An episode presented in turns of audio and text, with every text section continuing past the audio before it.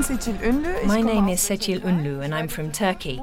For the next five months, I'm going to take part in the IPS program at the German Bundestag.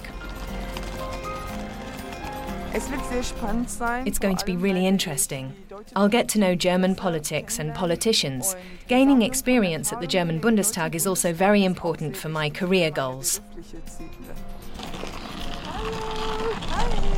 Ich bin Seçil. Lilly, freue ich mich. Mich auch sehr. Woher kommst du?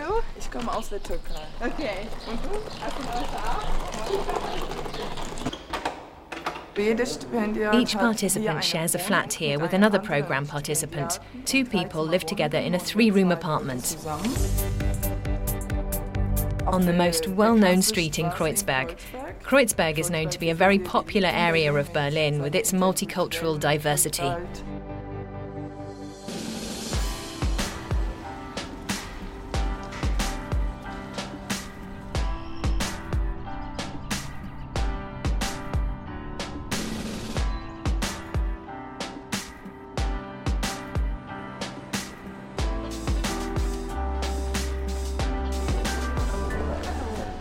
Seçil Ünlü ja, aus der Türkei. Freut mich.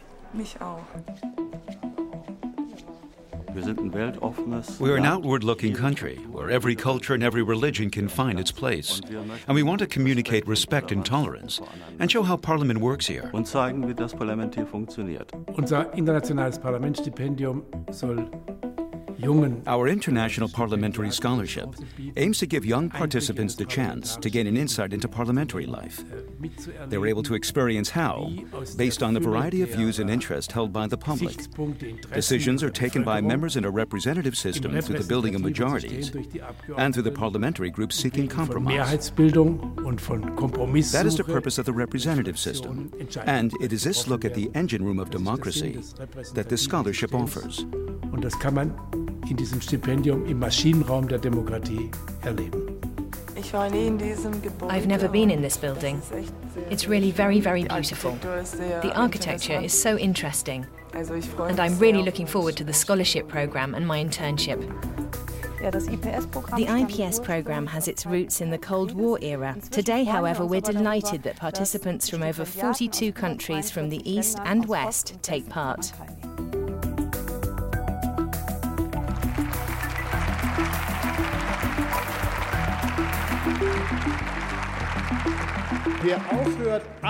Anyone who stops wanting to understand others should not get into foreign policy. You don't tell citizens and taxpayers this, and we demand that you tell them the truth. There are no ordinary people that a government can look down upon from on high. The citizens are their sovereign power. It's long stopped being a question of whether this project has a future. It's whether it has a place in the present again. Because there is a chance that it creates the right policies if the correct majorities have been won. We will only agree to a development if the parliamentary rights are not restricted in any way whatsoever, ladies and gentlemen.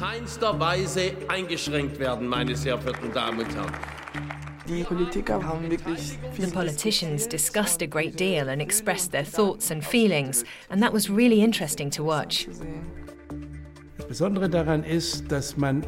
What's special is that you are at the heart of the action for a longer period of time and you get to see how decisions come to be made. That you are not presented with results, but rather that you are involved in how these results are reached. Am Entstehen der Ergebnisse beteiligt ist.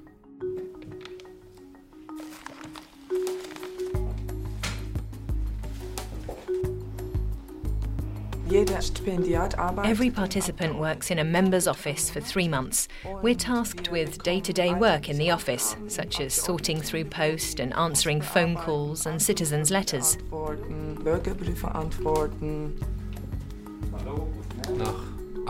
Once a participant has become familiar with the office work, they are quickly integrated into the normal daily routine. They accompany staffers to team meetings and the members to committee meetings, working groups, parliamentary group meetings, to the Committee on European Affairs, where I am a member.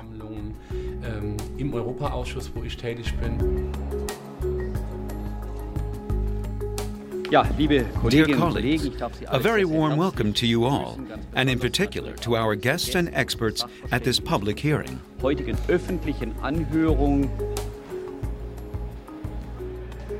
Parliament is a legislator, the government is the executive organ. I think that seeing for yourself that we have democratic parliamentarianism here, where all the power does not come from one president, is also great. The fact that we can demonstrate this separation of powers in this way. The participants have the opportunity to attend lectures and courses during the scholarship as part of a cooperation with three Berlin universities, allowing them to build upon the insights they gain working in the members' offices. The scholarship is a bit like a user manual for democracy. It shows all those who take part in it and how it really works. And how it works not only in front of the cameras, but also behind the scenes. That's something I think is useful for the rest of your life, wherever you are in the world. Der Bundestag erhofft sich hier ein Erwecken. The Bundestag hopes to further awaken the political commitment of these visitors, these participants, so that they want to get politically involved in their home countries and convey an understanding of the separation of powers and a parliamentarianism in these countries too. And if we were able to contribute to this as Germans, that's great. Können, dann wäre das eine schöne Sache.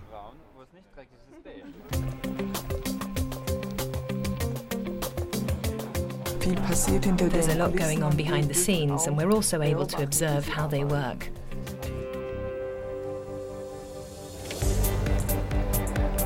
I now have new friends from different countries. We often go out together, and we also have plenty of time to get to know each other better and discuss our experiences from our home countries. Germany is a very welcoming country. You learn so much about Germany, but also about international topics, and that was the best part of it, in my opinion.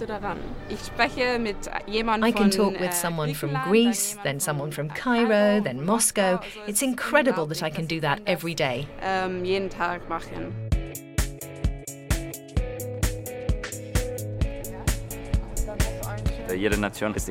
Every country is associated with stereotypes. Not all have been confirmed. In terms of order, bureaucracy, and punctuality, of course they are true. I just really like Germany.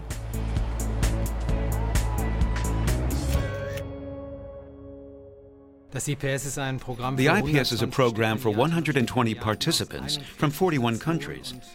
That automatically makes it an intercultural and interreligious program that places particular emphasis on celebrating diversity and the fact that this very intercultural variety can be experienced here in Germany too. There's a feeling of being one big IPS family. We meet regularly. The IPS program is what unites us.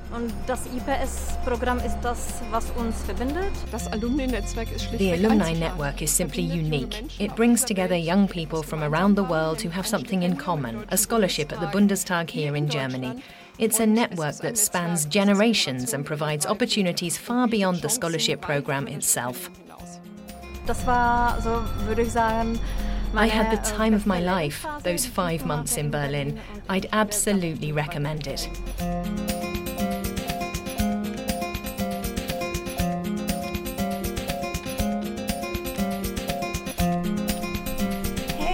Do you want to get politically active?